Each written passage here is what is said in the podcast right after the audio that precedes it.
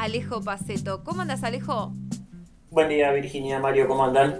Muy bien, muy bien. acá andamos. ¿Todo bien? Eh, ¿cómo, ¿Cómo está el, la urdimbre, digamos, de la política en el país?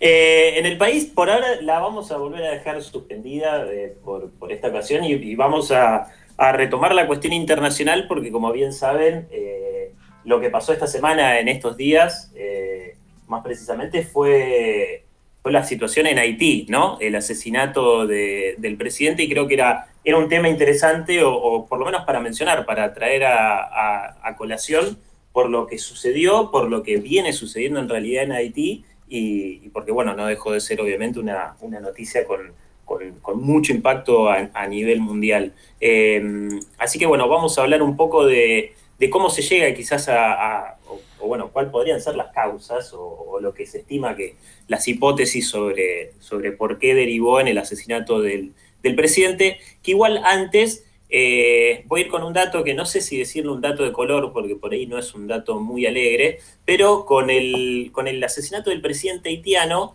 eh, suman ocho los presidentes latinoamericanos perdón, que, que fueron asesinados mientras estaban en el ejercicio del mandato después de la o sea, a partir de la Segunda Guerra Mundial, ¿no? De la Segunda Guerra Mundial en adelante hasta el día de hoy, ya van ocho presidentes que son asesinados en Latinoamérica, lo cual, como les digo, no sé si decir de color es muy alegre, pero es un dato que por lo menos a mí me llamó, me llamó la atención. Eh, sí, que es una cifra elevada, la verdad. ¿Cómo, perdón? Es una cifra elevada.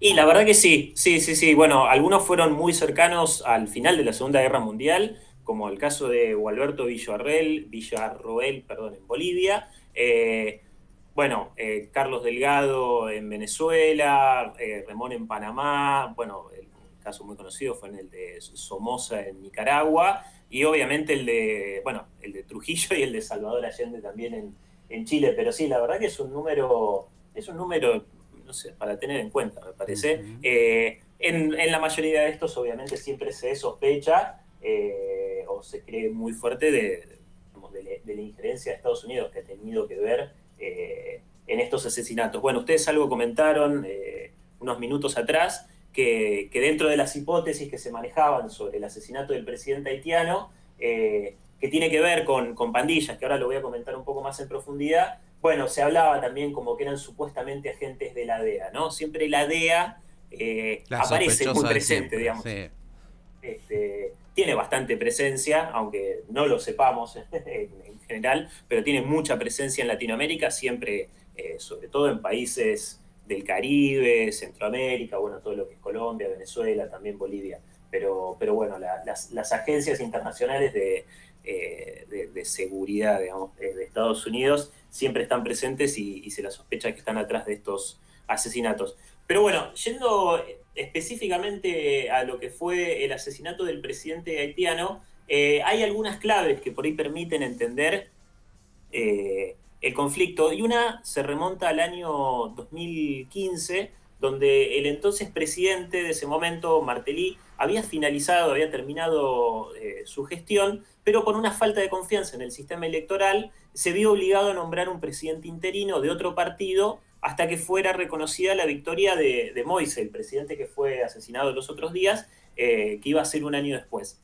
Bueno, eh, el mandato tendría que, haber finalizado en febrero de ese año, pero Moise sostenía que él tenía todavía un año más por delante y porque él, eh, perdón, había tomado posesión del cargo en febrero de del 2017. Y las elecciones estaban convocadas para este próximo 26 de septiembre, en las cuales él no iba a poder presentarse como candidato. Eso es un poco, digamos, muy resumido lo que explica eh, lo que tiene o, lo que da a entender eh, la crisis institucional política que viene o que venía eh, arrastrando Haití por lo menos desde el año 2015. Igual Haití es un país, bueno, es el país más pobre de toda Latinoamérica, sabemos que es un país muy azotado por catástrofes y desastres naturales, eh, la verdad que la situación en Haití es, creo que es muy complicada desde siempre. Digo, habría que hacer una cronología, pero la verdad que es un país, es una isla que está muy, muy azotada en, varios niveles, ¿no?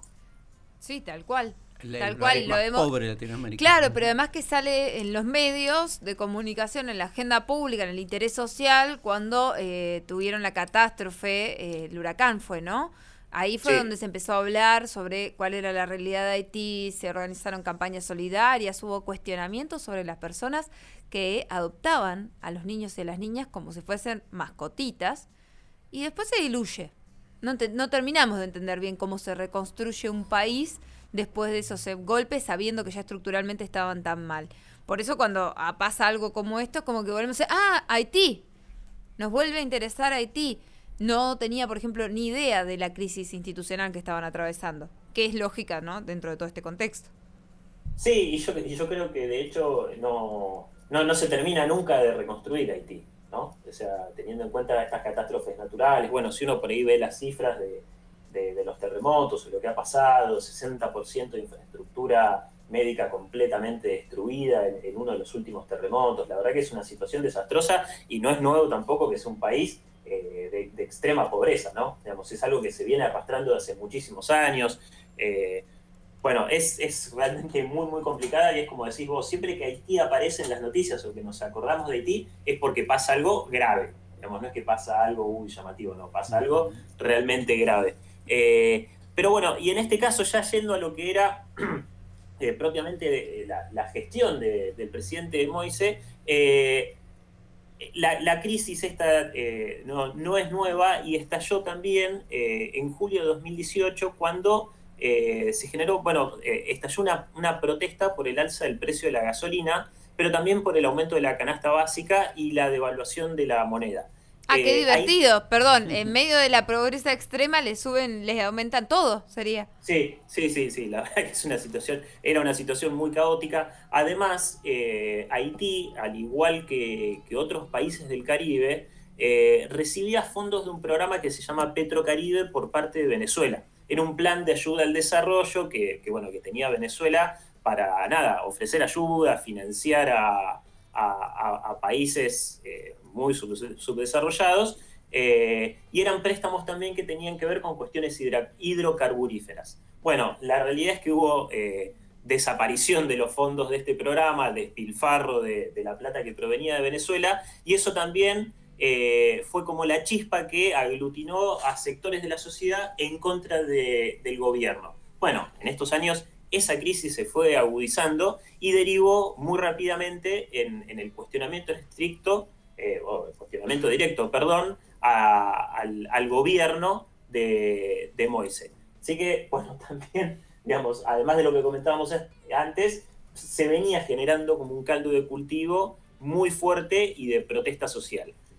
La presidencia, además de Moise, venía ejerciendo, digamos, eh, a nivel seguridad, el eh, bueno, hay, varias cosas, hay como también versiones diversas, pero él venía como de alguna manera financiando muchos grupos eh, paramilitares y parapoliciales porque además, obviamente, como, como se sobreentiende, la situación de la seguridad interna en, Haití venía siendo realmente muy, muy complicada. Eh, un, contexto de, digamos, de esto, de, de, pandillas que venían teniendo un crecimiento muy fuerte. El gobierno de Moise al formar estas pandillas eh, paramilitares, ya se le había ido literalmente de las manos, y de hecho hay, hay una de estas pandillas sobre las cuales también eh, se cree que pueden haber sido quienes organizaron el, ataque a su residencia y el, asesinato, que se conoce como el G9, que uno de sus principales referentes es un jefe de la policía, eh, de la Policía Nacional, que en los últimos meses fue empezando a distanciarse cada vez más del presidente y empezó a llamar a, la población a armarse.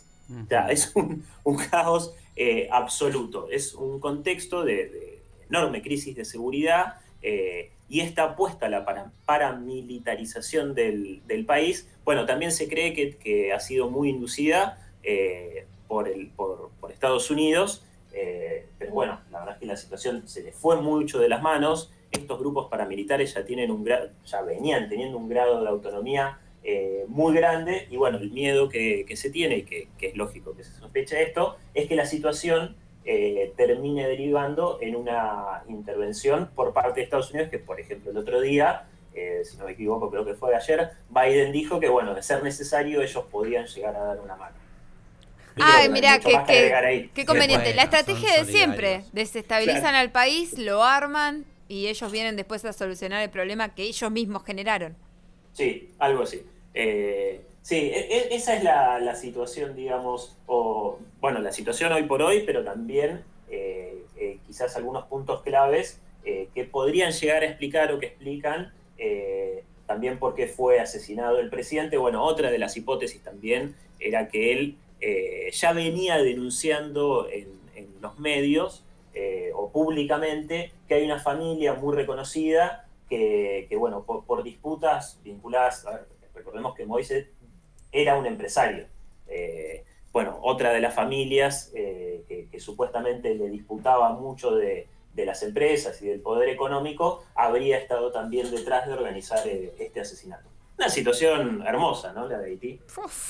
Y era re complicada, en serio. Era re complicada, el tema, claro. El tema es que Estados Unidos, ingresando a estabilizar el país, eh, pone sus patitas en un lugar que geopolíticamente le conviene un montón, ¿sí? Porque es en el medio del continente, en un lugar donde tiene alcance a los otros continentes también, en el océano. O sea, porque ustedes van a decir, ¿por qué va a querer Estados Unidos un país pobre? ¿No? También está a veces esa idea un poco ilusa.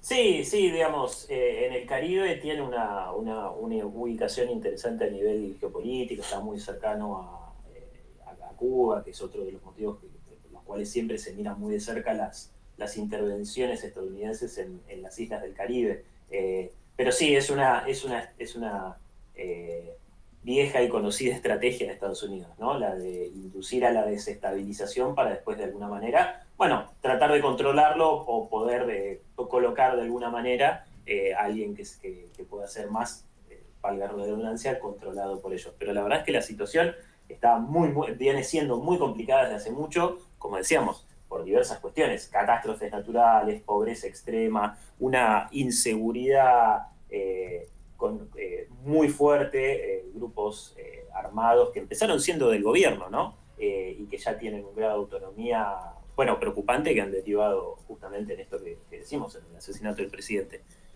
así que Sí, sí, sí, va a haber que por ahí seguir mirando qué, qué, pasa en Haití. También las cuestiones de que se, mira mucho un país un par de días y después nos olvidamos. Tal cual. Te hago una pregunta, no sé si sabes la respuesta igual, ¿eh? Si no la sabes, estás perdonada.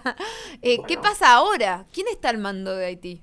Hay, un, hay, una, hay una presidencia interina, digamos, él tenía un primer ministro que también, eh, digamos, está ocupando el cargo de primer ministro, pero ya se sabía que que iba a dejar de, tener este cargo. La, situación institucional es muy complicada eh, realmente en Haití. Pero bueno, ahora hay una presidencia interina que bueno, hay que ver cómo, cómo pilotea, no sé si decirle transición, bueno, por el momento sería una transición, pero todavía no se sabe a qué. Claro, ahí está la clave. ¿A qué? Bueno, te vamos entonces a volver a preguntar por Haití, así como hemos repasado después las elecciones de las que ya nos has venido hablando, cuando nos armaste ese calendario de elecciones en Latinoamérica, vamos a tener que hablar, además está la constituyente de Chile, o sea, a nivel internacional, Alejo, te vamos a estar haciendo varias consultas en las columnas que vienen, pero bueno, ahora ya nos toca despedirte, recordarle a la gente cómo te encuentra. En Twitter, eh, arroba el Colorado con un final. Con un final. Ahí está. Si le quieren hacer más preguntas sobre este tema, lo encuentran por ahí. Gracias. Y, si quieren leer, una última recomendación, si quieren leer algo de Haití que es un poco más agradable, les recomiendo el libro El reino de este mundo de Alejo Carpentier sobre la revolución en Haití. ¿Repetí el nombre, Alejo? El reino de este mundo. El reino de este mundo. El reino de este mundo. Lo vamos a compartir en las redes sociales también. El reino de este mundo. Ahí está. De tu tocayo de mi tocayo. Así es. Muchas gracias, Alejo. Que tengas buen día. Por favor, eh. ustedes. Gracias, igualmente. Así pasaba la columna de política a cargo del titular de la Asociación Neuquina de Ciencia Política, Alejo Paceto.